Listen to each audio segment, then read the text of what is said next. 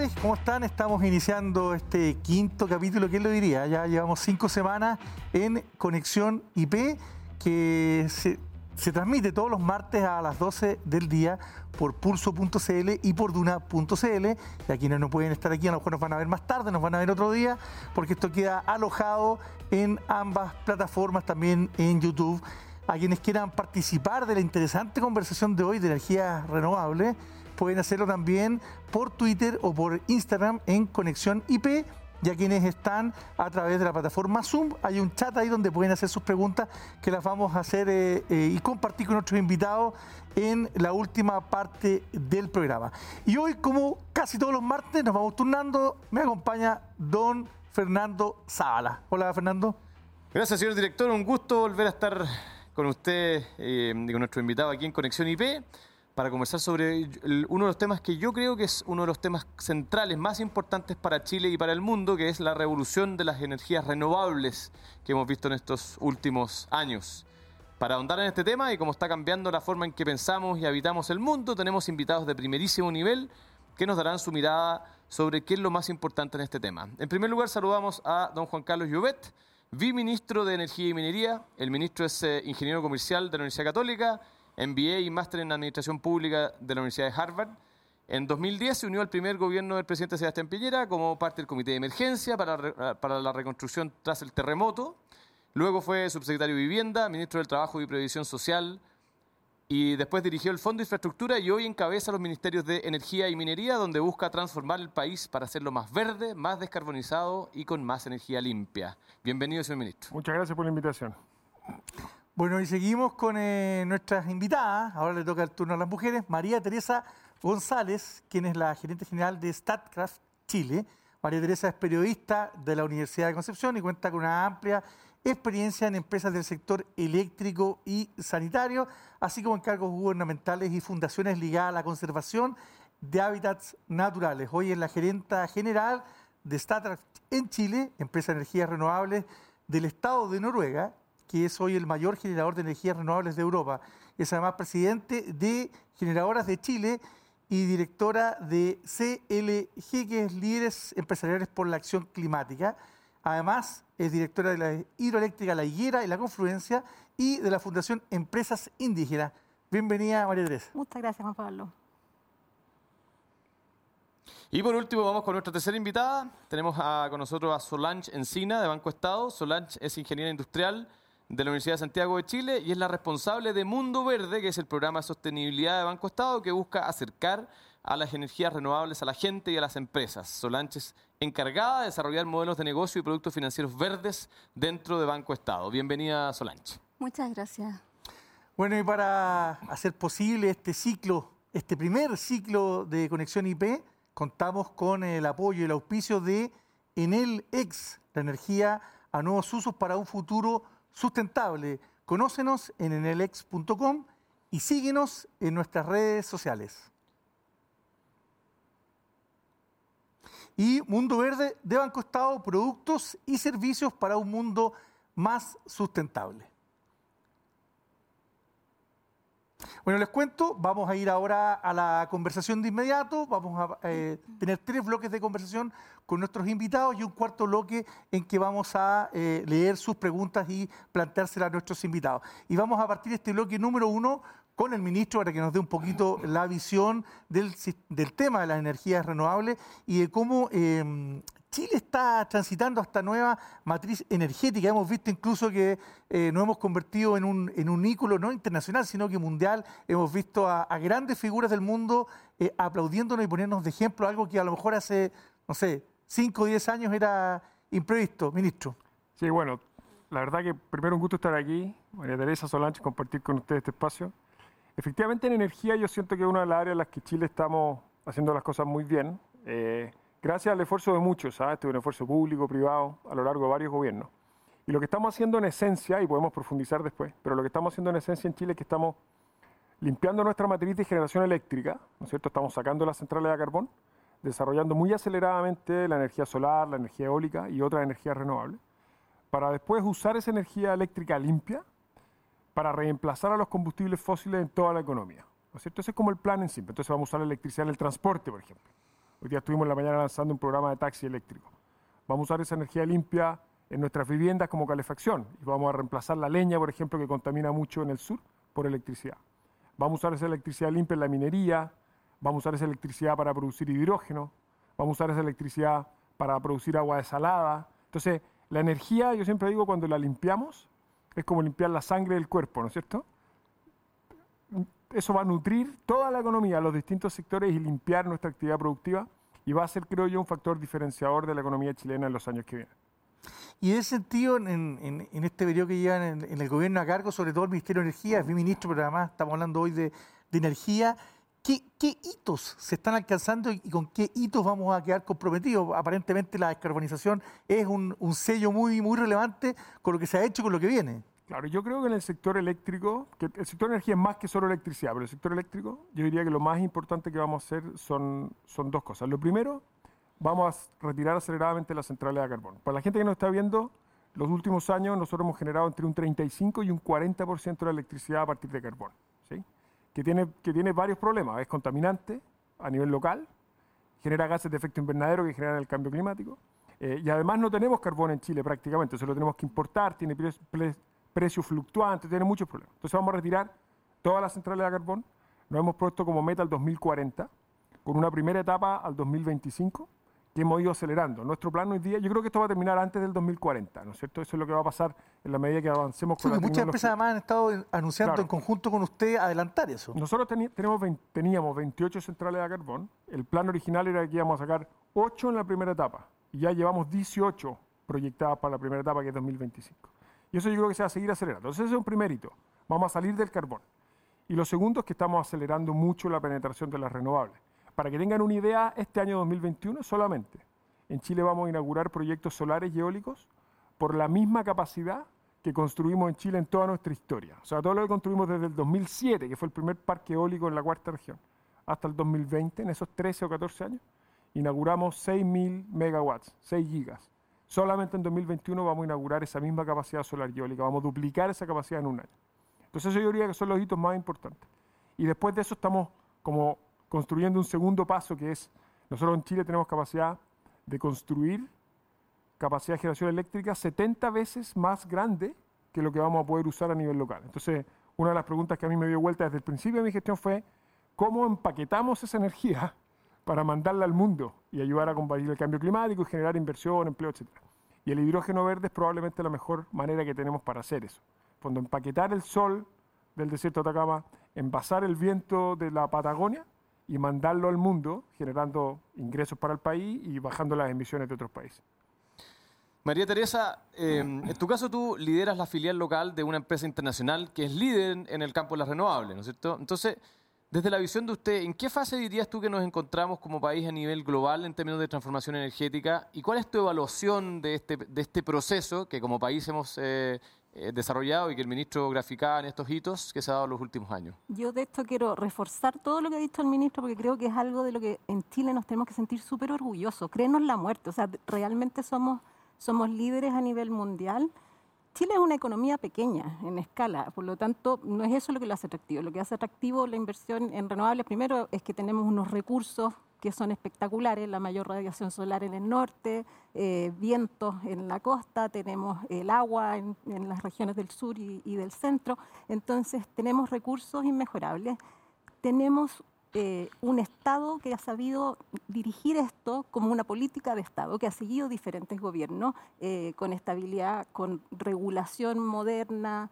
Eh, entonces hay muchas cosas que hacen que nuestro país hoy día lidere este tema. Y de verdad que creo que es algo que nos tenemos que sentir súper, súper orgullosos y, y, solo puede seguir creciendo en el fondo. Yo creo que es algo, es, es una industria que va a liderar la recuperación económica y, lo va a hacer ayudando al medio ambiente. Entonces, al final es un círculo súper virtuoso. Generamos empleo, mucha inversión, ¿verdad? Pero además ayudando al medio ambiente. Yo creo que es, es, es una industria que es realmente espectacular hoy día. Ahora, eh, tú hablabas un poquito de, de, de, la proyección hacia adelante. Quiero, eh, digamos, profundizar sobre ese punto. ¿Cómo ves a Chile en la región sudamericana, en el mundo? En términos de el, ejemplo que estamos dando, el mensaje que estamos transmitiendo, el liderazgo que, se está proyectando?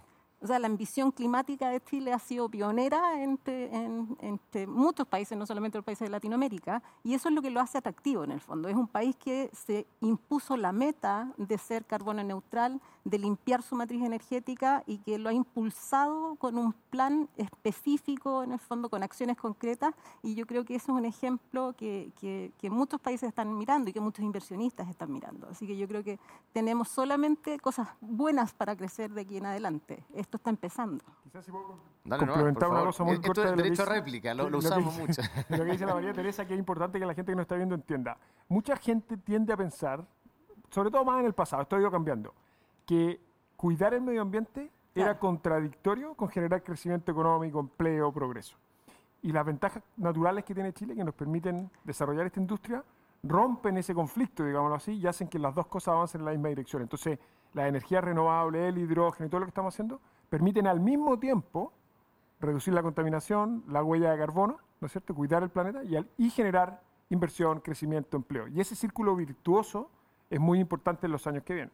Y es una transformación que ha sido bien impresionante porque se ha dado además en un plazo bastante corto de tiempo. Muy rápido. En que pasamos de ser, en el fondo éramos como los malos de la película y hoy día eh, estamos convirtiéndonos en, los aliados del medio ambiente. Entonces ha sido una transformación realmente, como dice el ministro, muy virtuosa. Solange, en, el tema del financiamiento y la inversión es, es tremendamente importante. Y cuando hablamos de energías renovables no solo estamos hablando de, grandes plantas, sino que también estamos hablando de paneles solares en las casas eh, y de iniciativas en ese sentido. Ustedes en, Banco Estado han desarrollado un, área distinta que se llama Mundo Verde y que, que no es común verlo en la banca poner eh, eh, tan relevante este tema, más allá de ser, obviamente que tiene que ser un negocio y ser rentable. ¿Cómo lo están viendo ustedes, sobre todo pensando en, en la ciudadanía? Sí, sí. Bueno, complementando lo que mencionan aquí en este panel, para nosotros son oportunidades de negocios y oportunidades, Banco Estado en ese ámbito creó Mundo Verde, que es una plataforma especializada para eh, atender a todos los clientes, tanto de personas como de empresas, y ahí incluimos la micro, pequeña, medianas empresas, que tengan alguna intención de atreverse a invertir en este tipo de tecnologías, porque nosotros sabemos que los bancos en general es el camino que ayuda a transitar a la economía baja en carbono.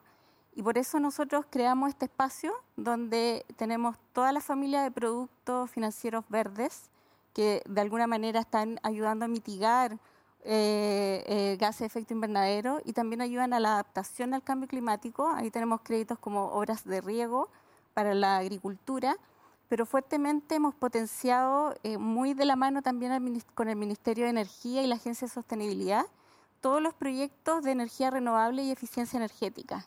Y hoy día tenemos, eh, particularmente para las personas, eh, crédito especializado para que ellos puedan mejorar la eficiencia en el hogar. Eso significa revestimiento de muros, paneles solares, paneles solar térmico, también ventanas, termopanel, que ayuden a mejorar el uso de energía dentro del hogar. Y, aparte de eso, también tenemos un crédito de electromovilidad que hoy día lo lanzamos en conjunto con el Ministerio, porque nosotros tenemos un programa donde el subsidio lo consideramos como parte de la evaluación económica del cliente para que su capacidad de pago de alguna manera no se vea tan ajustada. Entonces, el subsidio lo incorporamos como eh, un aporte propio y eso ayuda a que el taxista, en este caso, pueda tener su vehículo si no tiene todos los recursos propios. Mejora eh, la evaluación de crédito de inmediato con eso. Ah, claro. De quién lo pide. Hoy día lo lanzamos en la mañana. Hoy día lo lanzamos en la mañana. Taxi, y la gente que no está viendo, si no está viendo algún taxista, puede postular mitaxieléctrico.cl. Pero la gracia, Juan Pablo, es que hoy día un taxi eléctrico, igual que un auto eléctrico, todavía son más caros que los autos convencionales cuando uno los compra. Pero en el uso son mucho más baratos. Se termina pagando. Gastan mucho menos. Entonces, lo que hicimos es que compramos taxis con una licitación, que eso permitió bajar un poco el precio, eh, pero bajamos de 26 millones como a 22, que igual es más caro que un auto convencional. Entonces pusimos un subsidio estatal de 8 millones, que llevó el precio como a 14, que es más o menos lo que cuesta un auto convencional, y esos 14, o al menos una parte, ellos lo pudieron pedir con Banco, Estado, ¿no? Y con el ahorro que van a generar en el tiempo. Un taxista en la mañana me decía que él gastaba hoy día como 500 mil pesos al mes en benzina, y calcula que va a gastar en electricidad, que reemplaza la benzina obviamente, como 100 mil pesos. Entonces con ese ahorro va a poder pagar la cambio. cuota, La del cuota del crédito, crédito. entonces se cambia un auto a un taxi eléctrico y en el fondo ganar, ganar. Es un Sí. muy Eso buen sí, que, eso sí que es alianza público-privada. Sí, po. Y en ese sentido, eh, María Teresa decía que el, el cambio que ha habido, y yo creo que todos lo hemos, lo hemos vivido, eh, ha sido explosivo, eh, es un auge, un un boom de la energía renovable. Pero en el caso de ustedes también como, como producto, ¿ustedes lo notan? ¿Ustedes ven eh, eh, la gente se les acerca para esto pasa a ser, está, está siendo un área importante para el banco? muy importante. eh, eh, eso sí no se compara con, con la cantidad de créditos que el banco maneja, sobre todo en esta etapa de pandemia COVID. Eh, claro, es un porcentaje Claro, muy pequeño, pero sí en reuniones que hemos tenido con pymes eh, están muy interesados en reactivarse de una forma más verde, sostenible, porque saben que el camino va para allá. Y nosotros en eso los estamos acompañando. De hecho, vamos uno a uno con cada empresa para ver su situación, porque siempre una evaluación financiera es caso a caso y se evalúa la empresa. Entonces nosotros tratamos de ver cómo se evalúa este proyecto y evaluamos a la empresa y también le entregamos un asesoramiento, porque muchas de estas empresas también son innovadoras, que no tienen mucha antigüedad en el giro. Entonces también tenemos que ir acompañándolas en la asesoría para que a lo mejor más a futuro ellos puedan presentar su proyecto y efectivamente lo podamos financiar. Señor ministro, usted mencionó a la pasada eh, la estrategia de hidrógeno verde, que es un concepto que le hemos escuchado hablar varias veces, pero cuéntenos un poco cómo está avanzando esta estrategia, en qué estamos, eh, qué va a pasar en los próximos años, cómo se proyecta esto para adelante. Ok, déjeme quizás dar un paso atrás para la gente que nos está viendo, explicar qué es el hidrógeno verde en un minuto. No se asuste porque yo me entusiasmo con esto. Sí. Me está mirando pero Fernando que no haga bueno, ministro lo voy a explicar, pero lo voy a explicar más. en simple. Mire, el hidrógeno es un gas, ¿ok? Que se combustiona y se puede usar en transporte, en calefacción, en industrias, ¿ya? Y la gracia que tiene es que cuando se combustiona, cuando se quema, solo emite vapor de agua, ¿no es cierto? Entonces el tubo de escape, por ejemplo, de un auto de hidrógeno, solo emite vapor de agua. Entonces es muy limpio, cero contaminante. Pero para producirlo hay que hacerlo con, con electricidad, el para que sea verde. Si es electricidad 100% renovable, es hidrógeno verde. Al producirse no genera contaminación, tampoco al, usarle, al usarse. Y las estimaciones es que el mundo, al 2050, más o menos un 20% de toda la energía que vamos a ocupar en el planeta va a venir de hidrógeno verde y sus derivados. O sea, esto va a ser gigante y va a ser clave en la lucha contra el cambio climático. Ahora, todavía es muy caro de producir. Entonces la pregunta es cómo logramos bajar el costo de producción. Como el principal insumo es electricidad, el país que tenga la mejor posibilidad de producir electricidad barata va a ser el que va a estar en la mejor posición para producir hidrógeno y ser líder mundial. Y ese país es Chile. Todo el mundo está de acuerdo con eso. Por lo que decía la María Teresa, tenemos el mejor sol en el norte y los mejores vientos del mundo. Entonces es una manera de usar esa electricidad para, como decía yo antes, envasarla, convirtiéndola en hidrógeno y exportársela al mundo. ¿ya? Entonces es una tremenda oportunidad para Chile. Entonces nosotros en noviembre del año pasado lanzamos una estrategia nacional de hidrógeno verde, como decía Fernando, que tiene muchos pilares, ¿ya? pero en simple estamos haciendo primero la regulación, porque esto es una cosa nueva, entonces estamos, ya estamos trabajando con la SEC, con guías de autorización para que los que están haciendo proyectos sepan qué tienen que autorizar, o sea, qué reglas tienen que cumplir, etc. todo lo que es regulación. Estamos cooperando con financiamiento público. Para acelerar el desarrollo de la industria queremos apoyar a los privados. Tenemos hoy día un concurso de 50 millones de dólares de subsidio para proyectos para acelerar el desarrollo de la industria. Estamos tratando de desarrollar la demanda local, por ejemplo, con la minería, que va a poder reemplazar el diésel de sus camiones. En Chile tenemos 1.500 camiones mineros de estos grandes, que queman, de los más grandes, 200 litros de diésel por hora. Esa cantidad de diésel queman los camiones mineros. Podemos reemplazar eso con hidrógeno, entonces estamos trabajando con Y ellos. queman dólares, además. ¿Ah? Claro. Queman dólares al final del día. generan- claro, tiene costo y además generan gases de efecto invernadero, ¿no es cierto? Entonces estamos trabajando con la minería, estamos haciendo un proyecto de ley para que las redes de gas natural de las casas podamos ir inyectando gradualmente hidrógeno verde. No hay que hacer ni un cambio en las redes, ni un cambio en los artefactos, las calderas, las cocinas, podemos usar hidrógeno mezclado en las redes. Eh, estamos trabajando en temas de capital humano, de la capacidad del Estado en distintas regiones. En Magallanes, por ejemplo, una región que puede con esto tener un enorme desarrollo. Estamos haciendo alianzas internacionales, o sea, es una agenda muy completa. Para que tengan una idea, cuando nosotros lanzamos la estrategia en noviembre del año pasado, teníamos 20 proyectos de hidrógeno verde en desarrollo en Chile, hoy día tenemos más de 40. Se ha duplicado en poco más de seis meses. Y hay un, interés enorme de distintos actores por, invertir. Oye, y, además de hidrógeno verde, porque usted dijo la, la energía es como la, sangre que fluye en, las venas del sistema, ¿no es cierto? La energía alimenta básicamente todo lo que hacemos, ¿ah? De una u otra manera. Entonces, ¿qué otras áreas o industrias se pueden, eh, pueden surgir como oportunidades a partir de esta revolución de la energía renovable? Eh, se, se, menciona, se menciona desalación, data centers. ¿Qué están viendo ustedes desde el Ministerio en ese sentido? Sí, esos son dos muy buenos ejemplos. Para explicarlo en sí, pero no solo el problema de la sequía que tenemos, un tremendo problema a causa del cambio climático. Eh, y lo que nosotros tenemos que hacer es ir gradualmente produciendo más agua desalada, tomando el agua del mar, sacándole la sal para poder usarla en consumo en los hogares, en las industrias, etcétera, en la agricultura. Eh, el principal costo de producir agua desalada o de desalar agua es electricidad, tanto para producir el agua desalada como después para bombearla desde la costa hasta donde se ocupa, ¿no es cierto? Entonces, los países que tienen de nuevo bajo costo eléctrico tienen mejor posibilidad de producir agua desalada. Entonces, en Chile, la minería estamos reemplazando el agua continental por agua desalada. Eh, hay varias ciudades del norte que ya tienen agua potable, que es de origen de agua de mar. Eh, y nuestra apuesta es, ojalá, empezar a desarrollar agricultura en el norte a partir de agua desalada, ¿no es cierto? En el norte tenemos muchos terrenos que son fiscales, muchos de ellos cerca de la costa y con potencial agrícola. Nosotros en Chile tenemos, corríjame con las cifras los que saben, pero más de 1,3 millones de hectáreas hoy día agrícolas. Nuestra estimación es que en el norte podríamos acceder a otro millón de hectáreas adicionales para la agricultura, desalando agua de mar a partir de esa electricidad renovable y barata. Entonces se abre un mundo entero de empleo, de obviamente lucha contra el cambio climático, de combatir la desertificación, etc. Ese es un ejemplo, agua desalada. Otro ejemplo son los data centers. Los data centers son muy intensivos en electricidad porque hay que, por distintas razones, hay que mantenerlo a cierta temperatura, usan ellos mismos mucha electricidad. Entonces, las compañías que están instalando grandes data centers están buscando los lugares donde hay electricidad muy barata y renovable para instalar sus data centers. Entonces, en vez de mover la electricidad a otro país, nosotros movemos los datos, ¿no es cierto?, con las redes de fibra óptica y tenemos los data centers en Chile a partir de, electricidad barata.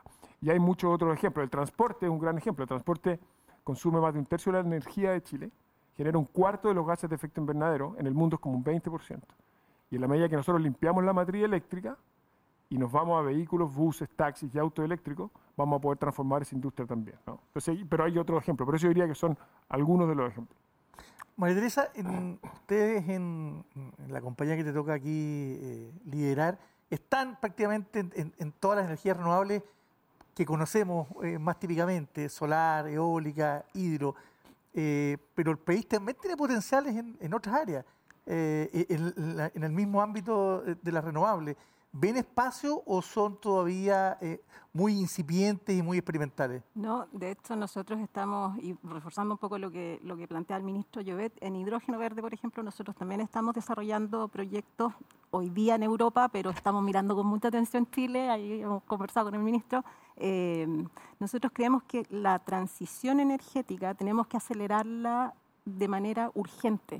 Eh, es una empresa del Estado de Noruega y un poco el principio que nos guía y por qué estamos en un plan de expansión tan, tan ambicioso a nivel global es porque creemos que de verdad pa- para poder aspirar a un mundo tal como lo conocemos hoy, en los próximos 50 años, nosotros tenemos que avanzar muy aceleradamente en energías renovables, en nuevas tecnologías de energía y, y además electrificar los usos de la energía en el transporte, como decía el ministro, en las industrias. Es muy importante. De los mayores eh, generadores de gases de efecto invernadero está la industria del acero, eh, la industria del cemento, los plásticos. Todo tenemos que electrificarlo con energías limpias. Es la única manera de que nosotros logremos que eh, mantener en el fondo la temperatura del punto de quiebre y, finalmente tener un planeta como el que conocemos hoy día. Nosotros damos por hecho que el aire limpio o el agua a disposición cuando uno quiere va a estar, pero eso no es así. Si seguimos en la senda que estamos hoy día, eso no va a ser así. Por lo tanto, tenemos que avanzar muy, eh,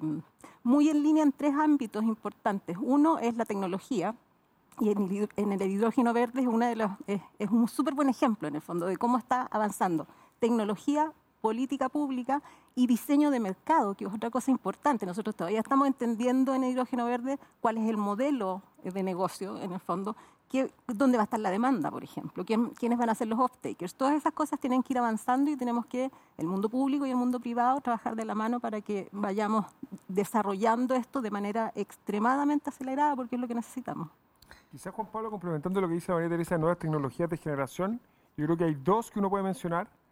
Una es la geotermia, Mm. que todavía es un poco cara de producir, pero la geotermia Pero básicamente hay usa, condiciones en Chile. usa- claro, nosotros tenemos por los Andes, tenemos Mm. una, obviamente muchos volcanes eh, y en el fondo calor de la Tierra accesible a, a baja profundidad. Eso es como la intuición. Y con ese calor se puede generar electricidad que tiene la gracia que se produce 24/7, ¿no es cierto? Entonces eso es una... eh, todavía es un poco cara, tenemos una central en el norte, eh, Cerro Pabellón, donde Enel de hecho tiene una participación junto con ENAP. Eh, esa es una tecnología que a la medida que el costo baje puede ser muy importante porque nos permite balancear las otras tecnologías que son más intermitentes como el sol y el viento. Y la otra que inauguramos hace poco tiempo fue Cerro Dominador, que para algunos pueden haber visto la imagen, ¿no? Que en el fondo usa, ¿eh? es impresionante, es como estar, es como estar fuera ah, Sí. Eso sí que dio la vuelta al mundo esa imagen, además. Dio la vuelta al mundo, sí. Y en el fondo, para las que no la han visto, es, son un- una, imagínense una circunferencia en la mitad del desierto, cerca de Calama, son 3 kilómetros de diámetro, o sea, es gigantesco, 10.600 espejos, cada uno 140 metros cuadrados, y todos esos espejos proyectan al mismo tiempo la luz del sol a una torre que tiene como dos veces el alto de la Torre Entel, y en la cumbre de esa torre se calientan sales que son del propio desierto de Atacama, que se funden, llegan a 600 grados de temperatura, y eso tiene la gracia que se almacena y en la noche permite generar electricidad con ese calor. Entonces permite producir electricidad con la luz del sol 24 horas, que es el, el principal problema que tiene la fotovoltaica, ¿no? que son solamente 8 o 9 horas al día. Claro, cómo es, ocularla. es un gran desafío, perdón, eh, solamente para complementar. La transición energética todavía tiene desafíos importantes. Uno es que las energías, la eólica y la solar, que van a ser probablemente las preponderantes, son variables. Por lo tanto, necesitamos, eh, necesitamos entender y mejorar la tecnología para que nos permita almacenar la energía y tenerla 24/7, porque la seguridad del sistema finalmente eh, es uno de los pilares con que, con que funciona el sistema o el mercado eléctrico. Entonces, ahí también es donde ejemplos como eh, Cerro Dominador, por ejemplo, eh, son laboratorios en Chile de lo que va a ser el futuro de la energía. Yo creo que eso también es importante destacar. Estamos siendo bien pioneros en materia de. El primero de América. Latina, ¿eh? es el primero de esa tecnología en América Latina y de los primeros del mundo. Sí, así Tú tienes mucha experiencia en el tema comunitario y las comunidades en esta industria, como en cualquier actividad, son complejas hoy y, y- y ya están, eh, hoy día es imposible eh, instalar una, una central a carbón o probablemente a gas, pero tampoco a las comunidades les gusta tener un parque eólico al lado o tener una central hidroeléctrica de pasada. ¿Cómo ven ese tema eh, en el presente y en lo que viene? Este es un tremendo desafío, Juan Pablo, que más, allá de que las energías renovables, ¿verdad?, es a lo que aspiramos y que son un bien para la humanidad, finalmente esto no tiene fronteras, colaboramos cada vez que instalamos una central eólica o solar, colaboramos con, con eh, eliminar gases de efecto invernadero para todo el planeta, por lo tanto es beneficio para todos. Pero, obviamente, tiene también desafíos para eh, las localidades donde nos instalamos con proyectos industriales, finalmente, que siempre tienen externalidades negativas. Eh, además, hay que decir que los proyectos eh, renovables en general son bastante más intensivos en uso de suelo. Entonces, ahí se genera, vamos a tener muchos desafíos. Yo creo que esos desafíos tenemos que enfrentarlos con tres claves, en el fondo. Uno es entender muy bien los territorios. Es que nosotros cuando vamos a un territorio tenemos que entenderlo socialmente, políticamente, económicamente, medioambientalmente, culturalmente, que es algo que no estábamos muy acostumbrados Mm. las empresas.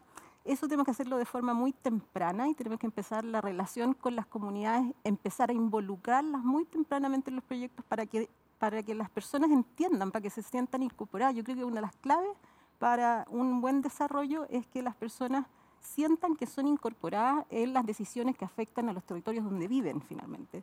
Y después, por supuesto, que también hay que tener una cierta eh, desarrollo de las comunidades, ¿verdad? Valor compartido, porque finalmente si uno se instala ahí, algún valor tiene que dejar en el territorio y pensar siempre en la relación de largo plazo, que yo creo que esa es otra de las, de las claves. ¿no? Uno se instala en estos territorios por 30, por 40, hasta nosotros tenemos centrales hidroeléctricas en Noruega que tienen 100 años. Entonces la relación tiene que construirse siempre pensando en esa mirada de largo plazo. Pero va a ser desafiante, sin duda, no solamente eh, la generación, la transmisión es un tremendo desafío en Mm. materia comunitaria, eh, porque atravesar, para poder evacuar toda esta energía, nosotros necesitamos Línea. tener líneas de transmisión. Y esas líneas de transmisión recorren, kilo, Quimallo Aguirre tiene cuánto, 1500 Sí, puede ser 2.000 kilómetros. creo, 2.000 kilómetros. Entonces, atravesar toda esa cantidad de localidades, por supuesto que es un desafío enorme. Y yo creo que ahí eh, tenemos que poner mucha, mucha, mucha energía, mucho esfuerzo eh, y hacerlo de manera muy respetuosa con, con nuestros vecinos y vecinas. Oye, Solange, eh, todos estos proyectos que son increíbles requieren financiamiento. ¿ah? Esto, esto requiere a alguien que, que ponga, eh, digamos, recursos financieros, al- eh, digamos, para que se puedan desarrollar. Entonces, un poco una mirada más macro, ¿cómo ves el, el- el aporte que está teniendo el mundo financiero y el mercado de capitales y las instituciones financieras como en la que tú trabajas a empujar esta transformación energética? ¿Cuál es el rol que están cumpliendo hoy día? Hoy día ha sido lenta, Lenta. lenta, porque, claro, nos pilló una crisis económica, o sea, una crisis pandémica, y, y eso repercutió también en una crisis económica. Eh, hoy día, sinceramente, el banco ha sido 90% casi FOGAPE reactiva, FOGAIN, Ajá. o sea, Fo- FOGAPE reactiva y FOGAPE COVID en un principio. Eh, y de a poquito nosotros estamos eh, incorporando este nuevo tipo de financiamiento precisamente para empujar y acelerar lo que se necesita al menos para que el país sea carbono neutral al año vei- 2050. Eh, o sea, hoy día los bancos en general son clave en esta transición. Y, y ese es el pasito que estamos dando incluso para motivar a, a los otros bancos porque mientras más bancos tengan, a lo mejor no mundo verde, pero una oferta muy parecida, se genera competencia y empezamos a incentivar de alguna manera a que las empresas eh, se eh, empiecen a invertir en este tipo de tecnologías y no solamente por un tema de oportunidad de negocio, sino porque también a ellos les genera una oportunidad eh, in- a sus exportaciones, se- tienen un plus diferente en el minuto de, de, eh, mejorar su, su negocio. Claro. Oye, pero, pero en específico, los criterios de inversión ESG, ¿no es cierto? Eh, hoy día son cada vez más comunes dentro del sector financiero. Sí. Hemos visto muchos ejemplos de instituciones globales que firman compromisos de inversiones, hay fondos de inversiones que se mueven hacia ESG. Eh, de hecho, hay, hay muchos actores que están, eh, digamos, moviéndose y comprometiéndose. ¿Cómo ves? Porque tú, tú dijiste lento, yo creo que eh, es parcialmente cierto, eh, pero creo que se está acelerando. Entonces, ¿cómo ves este camino hacia una inversión en energías limpios? Y en particular, una pregunta concreta, ¿crees tú que la banca está comprometida con esta revolución de energías renovables en nuestro país? ¿O falta todavía? para? Yo creo que falta, Falta. Nosotros estamos comprometidos. De hecho, el año 2019 eh, definimos una política interna donde el banco se compromete a ser carbono neutral al año 2030. Eh, eso es a nivel corporativo. Eh, pero también estamos trabajando en una ruta que nos permita ser carbono, o sea, disminuir emisiones financiadas al año 2050. Eso significa que dentro de las emisiones financiadas que ahí entran todos estos créditos, eh, también va a acelerar a que las empresas empiecen a cambiar sus políticas internas y también sus tipos de inversiones para que eh, de alguna manera se, pue- se puedan financiar, porque los bancos son barreras para este Claro. tipo de, de- de- de inversión. eh, y si hoy día una empresa no se suma, eh, a futuro a lo mejor va a empezar a, a decaer, quebrar. Entonces Claro. hay, que, hay que prepararse, hay que, y nosotros estamos eh, preparando esta estrategia, también muy apalancada en la estrategia de cambio climático, de la estrategia de electromovilidad, de energías renovables, precisamente para que esta transición nosotros podamos ir acompañando a las empresas. O sea, no se trata de cerrarle las puertas de un día para otro, se trata de ir acompañándolas y eh, mostrándoles que este camino en el fondo va a ser el camino del futuro y es también el camino que va a levantar la economía en el país. Bueno, los invitamos a que participen de esta conversación por eh, nuestras redes sociales, en Twitter e Instagram, Conexión IP. Y también para los que están eh, a través de Zoom, en la plataforma Zoom hay un chat donde pueden hacer sus preguntas. En la última parte del programa las vamos a Ya, ya han llegado varias. ¿ah? Han, Ya tenemos- llegado, han tenemos- llegado varias. Tenemos varias de varios fanáticos incluso. Ministro, le quiero hacer una pregunta más política. Eh, este es el gran legado de este gobierno, ¿no? El sector energético. No me hagas preguntas tan difíciles. No, yo, creo que el- yo espero que quedan algunos meses todavía. Yo espero que en los meses que quedan podamos consolidar lo que se ha hecho en el sector energía. Eh, ya hemos repasado. Yo creo que va a ser un muy buen legado.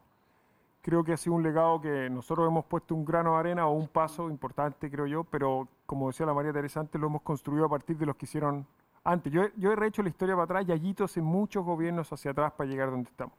Eh, y dar continuidad y tener esa mirada común yo creo que es muy importante. Pero yo creo que este gobierno va a tener muchos legados en muchos campos. Nos ha tocado muy difícil. O sea, la mm. pandemia, yo creo que con todas las dificultades que hemos tenido, todo el proceso de vacunación y de recuperación, yo creo que va a terminar siendo, comparado con la región y comparado con otros países del mundo, muy exitoso. A pesar de todo el sufrimiento y el dolor para muchas familias y muchas, y muchas personas. Yo creo que nosotros tuvimos una crisis social muy compleja, que nadie esperaba, creo yo, muy pocos, eh, a partir de octubre del año 2019. Y a pesar de nuevo de las dificultades que hemos tenido, se le dio un cauce institucional, democrático, eh, que, está, que está en plena marcha. La, la, crisis económica que hemos tenido a raíz de la, de la, pandemia ha sido gigantesca y Chile es de los países que, que, ha puesto los paquetes fiscales más grandes del mundo, a pesar de que siempre para muchos es insuficiente. Cuando uno lo compara con otros países, ha sido muy grande. Y yo tengo la esperanza, y eso muestra la cifra de a poquito, que vamos a tener una recuperación económica muy, muy, muy sana, muy robusta, digamos. Hay incertidumbre todavía por el COVID, pero entonces yo creo que cuando uno mire las cosas con un poco más de distancia, porque estos han sido meses muy duros y muy polarizados, vamos a tener muy buenos legados en distintas áreas. Eso es lo que yo creo. Y así nos dice una pregunta política, que hacer ahora más eh, relativa al negocio. Eh, histórico ha sido ir a buscar eh, nuevos inversores en, esta, en este ámbito, nuevos players. hubo roadshows por el mundo en varios gobiernos y, y, y, yo creo que hasta que no se dio este verdadero auge de las energías renovables, eran cosas, cosas pequeñitas. ¿Ve espacio para que lleguen todavía otros grandes players? Eh, está lleno de grandes compañías energéticas en el mundo. Sí, yo creo que sí. Yo, lo, yo estuve hace poco conversando con inversionistas extranjeros a raíz del hidrógeno. También hablamos de minería y energías renovables, que es inevitable. Es que usted mata dos pájaros de un tiro. Claro, aprovechamos dos, por uno. Y hay mucho interés de compañías extranjeras por invertir en Chile. Tenemos muchos actores internacionales, pero yo creo que van a entrar otros actores al sector energía propiamente tal y a hidrógeno también. Y a pesar de que nosotros en Chile yo siento a veces somos medio autoflagelantes, como que vemos la mitad del vaso que está medio, medio vacío solamente, cuando la gente nos ve de afuera y cuando uno cuenta la historia de Chile, ¿no es cierto? Y explica las luces y las sombras, eh, la percepción de los inversionistas extranjeros es muy positiva respecto de Chile y tienen mucha confianza en lo que nosotros vamos a hacer en el futuro. Y yo creo que si nosotros la polarización la vamos, le vamos bajando el volumen, yo creo que la gente en Chile es mayoritariamente moderada y de centro, digámoslo así. Eh, la gente de afuera tiene mucha confianza en que Chile va a canalizar bien este proceso y, y al menos los sectores que a mí me toca ver más directamente, que son energía y también en minería. En minería, para ser franco, tenemos algo de ruido con la discusión del royalty, que en la Cámara de Diputados se nos, se nos desenrieló un poquito, yo espero que en el, en el, Senado se enderece, pero salvo ese ruido parcial en el, en, el, en el sector minero, yo veo mucho interés y mucha confianza en lo que Chile va a hacer en los próximos años. María Teresa, eh, bueno, recogiendo un poco lo que mencionaba el ministro, eh, quiero hacer una pregunta, además lo tiene sentado al lado suyo. ¿Qué es lo que le falta al sector energético chileno en términos de regulación? Eh, o no sé si regulación, quizás leyes, pero en términos de reglas que permitan que se desarrolle aún más y que se acelere esta transformación hacia la energía limpia. ¿Tú me quieres hacer pelear con el ministro? No, lo voy a hacer. No lo voy a hacer. No, yo creo, yo, yo suscribo lo que dice el ministro Llobet en términos de, de que visto desde afuera, yo represento una compañía eh, noruega, europea, eh, Chile es un país que es, genera mucho apetito para el inversionista extranjero justamente porque ha tenido una regulación que ha sido pionera, eh, un marco administrativo, político estable. Tenemos dolores, sí, y lo supimos canalizar de manera institucional, democrática. Entonces, de verdad que desde afuera se ve un país muy, muy sólido para invertir. Ahora, dicho lo anterior, hay algunos aspectos que yo creo que sobre todo tienen que ver con la modernización del Estado, que son importantes. Nosotros estamos eh, eh, de repente con hartos dolores porque hay servicios públicos que de repente no, no, entregan las respuestas que uno requiere, en el fondo, a la velocidad que uno requiere, porque hoy día, claro, antes las centrales hidro, por ejemplo, te demoráis siete años en construirlas. Hoy día un proyecto solar se demora un año y medio y, entonces necesitas que el Estado, los servicios, toda la permisología salga on time, porque si no, eh, los proyectos se demoran. Y en eso creo que sí hay todavía bastantes desafíos que hay que abordar, porque además estamos viendo que la inversión se está, no sé, duplicando ¿ya? Además, el sector público, con motivo de la reactivación, también está, se está incrementando hoy día, nos contaba el presidente, 25% la inversión pública. Eso significa que los servicios públicos que tienen que responder a permisos, a los procesos ambientales, etcétera, se van a ver súper y ya están medios colapsados. Entonces, yo creo que ahí hay un desafío que es bien importante, es la modernización del Estado para poder responder de manera eh, ágil y eficiente a toda esta reactivación tan acelerada. Oye, y, en tu rol tú, representas también a una asociación gremial de generadoras, eh, entonces tiene una mirada holística del mercado energético. ¿Cómo, cómo, ¿Qué cosas deberíamos esperar que sucedan en los próximos años en términos de como tendencia? Ah?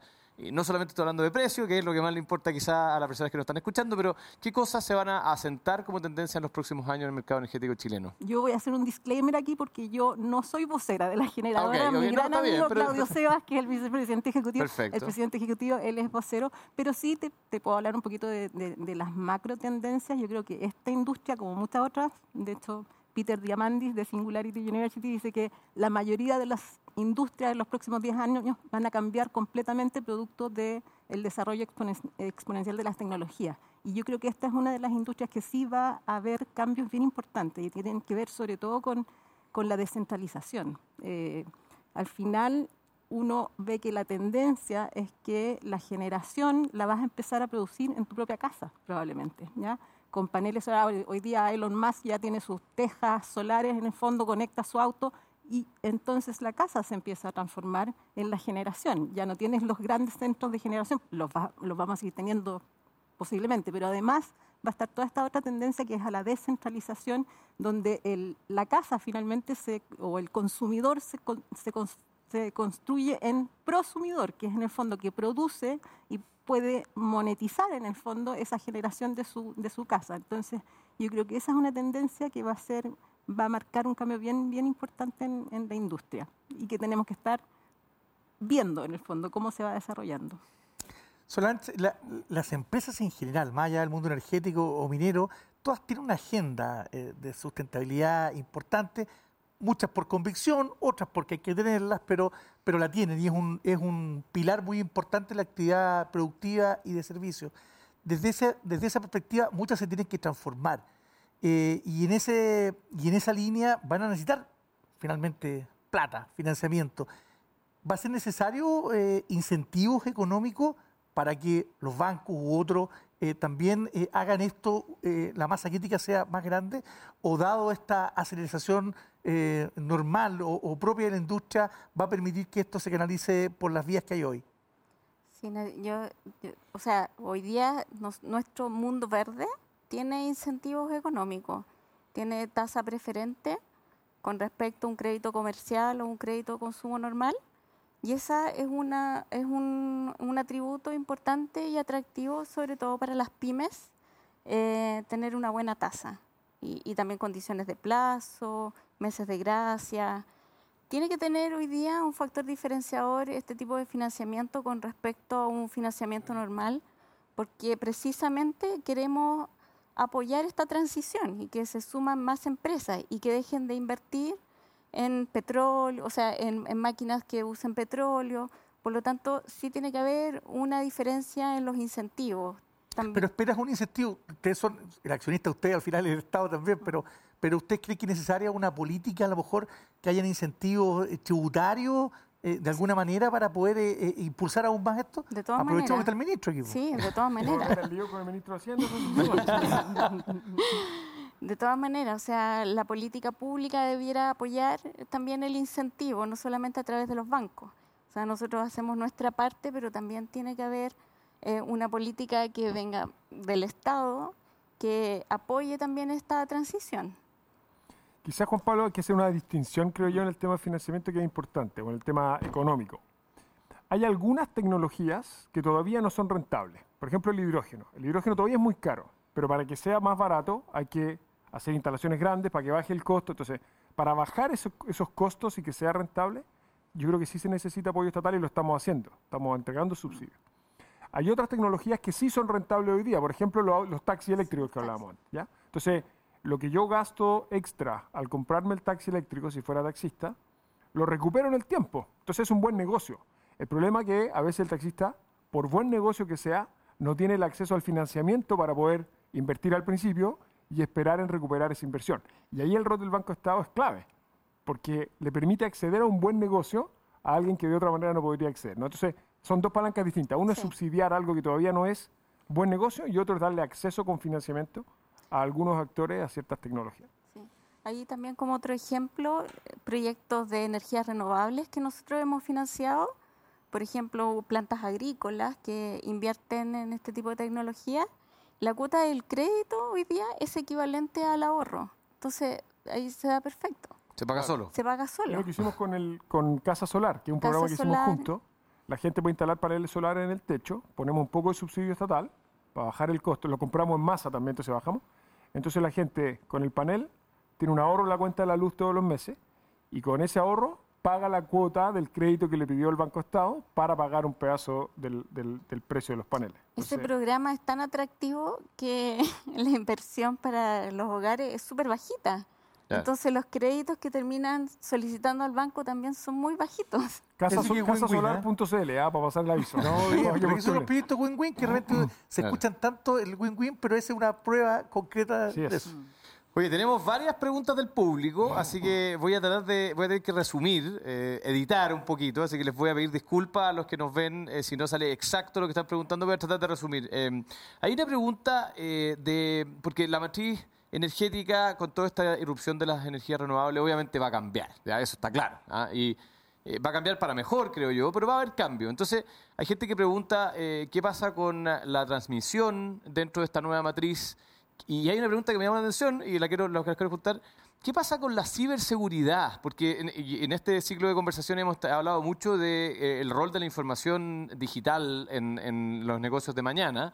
Eh, y en particular cómo cuidamos esta información. Digamos. Eh, antiguamente pasaba que las centrales eléctricas estaban conectadas por cables y uno las subía y las bajaba a mano, hoy día todo se maneja desde, desde ciudades, digamos. Entonces, esas dos preguntas las junto, transmisión, ciberseguridad, no sé si quién quiere tomar la, pregunta de los tres. Yo la tomo primero si quieren. Corto después como me complementan. Pero, a ver, transmisión va a ser clave en los años que vienen y la intuición es lo que decía la María Teresa. Nosotros las centrales de carbón las construimos cerca de las ciudades. Entonces llevamos el carbón a la demanda, digámoslo así. El sol y el viento no lo podemos mover, tenemos que generar allá y después traer esa electricidad. Entonces, las líneas de transmisión van a ser clave y mucha gente quiere sacar la central de carbón, no quiere central de carbón, pero tampoco quiere línea de transmisión y eso no se puede. Entonces, la transmisión va a ser clave en los años que vienen, tienen desafíos de desarrollo, pero eso es una de las cosas que si no la hacemos bien puede ser un, un cuello de botella. Eh, y en el tema de la, de la ciberseguridad va a ser clave también.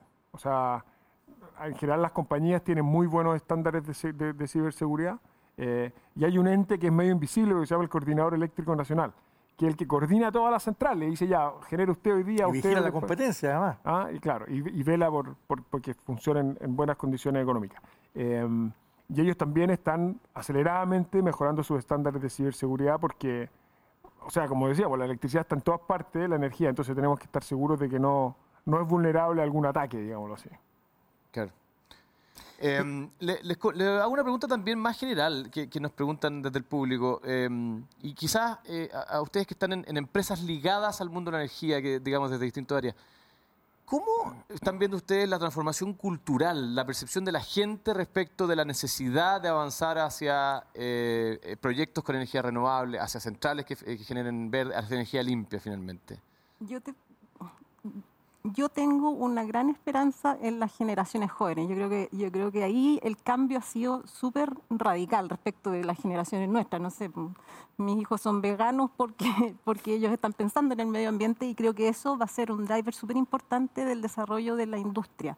O sea, de verdad que creo que nosotros, nuestras generaciones, todavía no logramos tomar conciencia bien clara de qué significa el cambio climático. Eh, hoy día estamos terriblemente eh, golpeados por la pandemia, pero el cambio climático va a tener efectos infinitamente más desastrosos que una pandemia. Y eso creo que las generaciones jóvenes lo están entendiendo. Esto es tan, tan grande como que tenemos que llegar, hoy día en el mundo nosotros producimos 51 mil millones de toneladas de gases de efecto invernadero en un año. Y tenemos que llegar al 2050 a cero.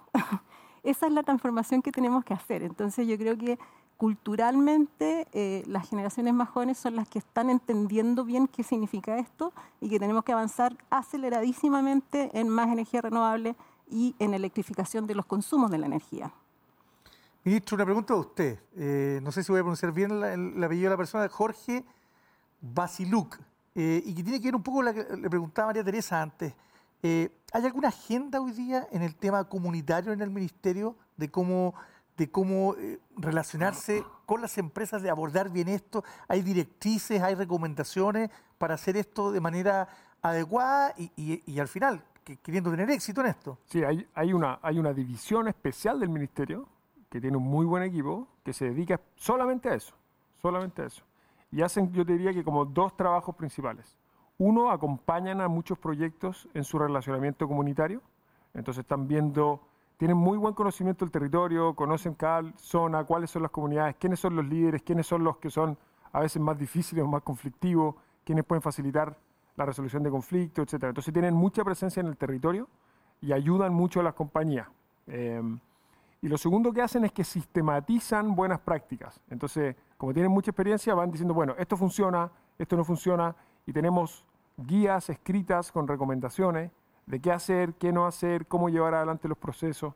Eh, y esto es relacionamiento comunitario, pero también vinculado con eso todo el tema indígena, ¿no? que de las comunidades indígenas muchas veces uno construye en terrenos eh, con, no sé, eh, cementerios o lugares ancestrales, etcétera. Entonces, la relación con el mundo indígena es crecientemente importante, no que sea muy respetuoso de esa tradición, esa cosmovisión, y en ese grupo también hay mucho conocimiento de esos temas. Eh, está metido en la institucionalidad del ministerio hace bastante tiempo y lo hacen, creo yo, bastante bien.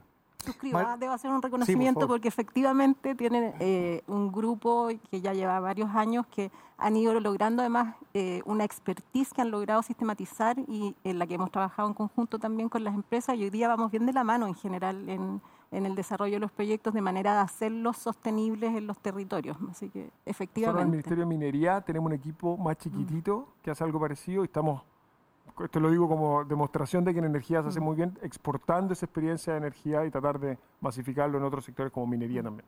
Chile en general ha sido un importador de energías de manera directa o indirecta porque tiene que importar... eh, El 70% de la energía que usamos la traemos de afuera. claro. El, el punto es que Mario Arevalo dice, cuando seamos exportadores, que si se están tomando ya los resguardos también para asegurar el suministro aquí eh, en un momento delicado y, y- y tener que y no tener que mandar afuera y quedar nosotros sin la, la- la energía que necesitemos. Sí, sí, de to- o sea, hoy día nosotros, hoy día nosotros importamos el 70%, ¿ah? que es carbón, petróleo y gas natural. ¿ah? Y el otro 30% es hidroelectricidad, leña y biomasa. ¿no?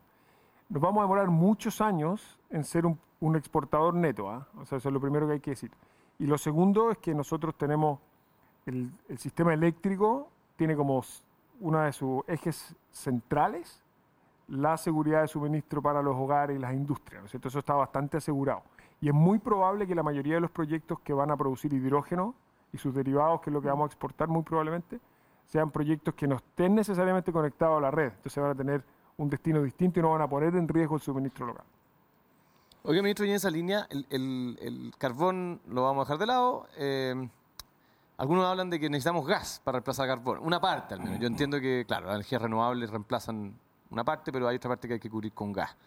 Eh, se están tomando medidas para que la seguridad en el tema del gas eh, se solidifique, especialmente dado los últimos acontecimientos de marejada y cosas que a todo esto parece como divertido, pero, pero bueno, esos son los riesgos que, que la industria hoy día a veces corre, ¿no? Claro.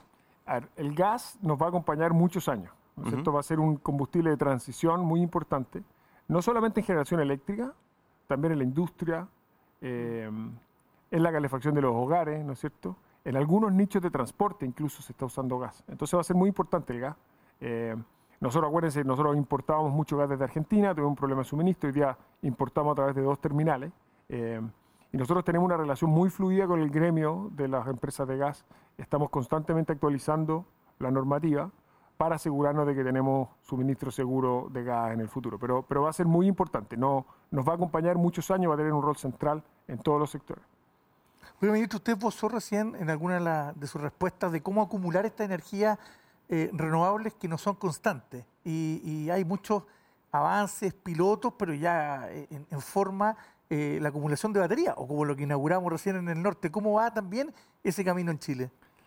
En Chile tenemos que hacer, o sea, hay, como dos cosas que tienen que pasar para que esto lo podamos masificar en Chile. Uno, que se desarrolle más rápido la tecnología. Y eso es una cosa que va a ocurrir en todo el mundo. Está ocurriendo muy aceleradamente. ¿ah? Las baterías están bajando su costo de producción, digamos, de fabricación a gran escala de manera muy acelerada. Nosotros eh, estamos mirando eso muy de cerca y yo soy muy optimista de que eso va a llegar muy luego, ¿no es cierto? El complemento, como decía la María Teresa antes, con el sol o el viento va a ser central. Y lo segundo que tenemos que tener, y eso ya a nivel local, es la regulación que genere los incentivos para que los que hacen esas inversiones las puedan rentabilizar en el mercado local. Y estamos haciendo esas cosas, ya hemos hecho un par de cambios hace poco, digamos, en los últimos meses, para poder remunerar, digámoslo así, a la gente que puede hacer, por ejemplo, un parque solar con batería, que tenga un reconocimiento de manera tal que tenga la remuneración que necesita para amortizar esa inversión. Pero las baterías, el gas, la concentración solar de potencia que hablábamos hace un rato, ¿no es cierto?, cerro dominador, ese tipo de tecnología y la transmisión van a ser esenciales para complementar a la energía solar y eólica en los años que vienen. Excelente, estamos llegando al final de, esta conversación. Queremos agradecer a los que hacen posible que estemos aquí conversando. Eh, en el X abre la energía a nuevos usos para un futuro sustentable. Conócelos en, en elx.com y síguenos en nuestras eh, redes sociales.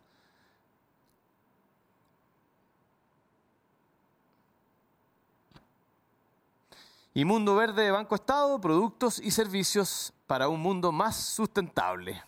Bueno, agradecemos nuevamente a nuestros invitados, auspiciadores y al público que, estuvo siguiendo esta conversación. Muy interesante. Los dejamos invitados desde ya al próximo episodio de Conexión IP, el próximo martes 3 de agosto. Vamos a tocar el tema de construcción del futuro, ¿ah? que yo creo que es un temazo, eh, especialmente cómo está cambiando este mercado, esta industria. Muchas gracias, estimados. un abrazo. Muchas gracias, ministro. Muchas gracias, María Teresa. Solange. Nos vemos el próximo martes entonces a las 12 y a quienes quieran eh, volver a, a ver parte del programa o si se encuentran en redes sociales, va a estar esto en pulso.cl y duna.cl. Buenas tardes.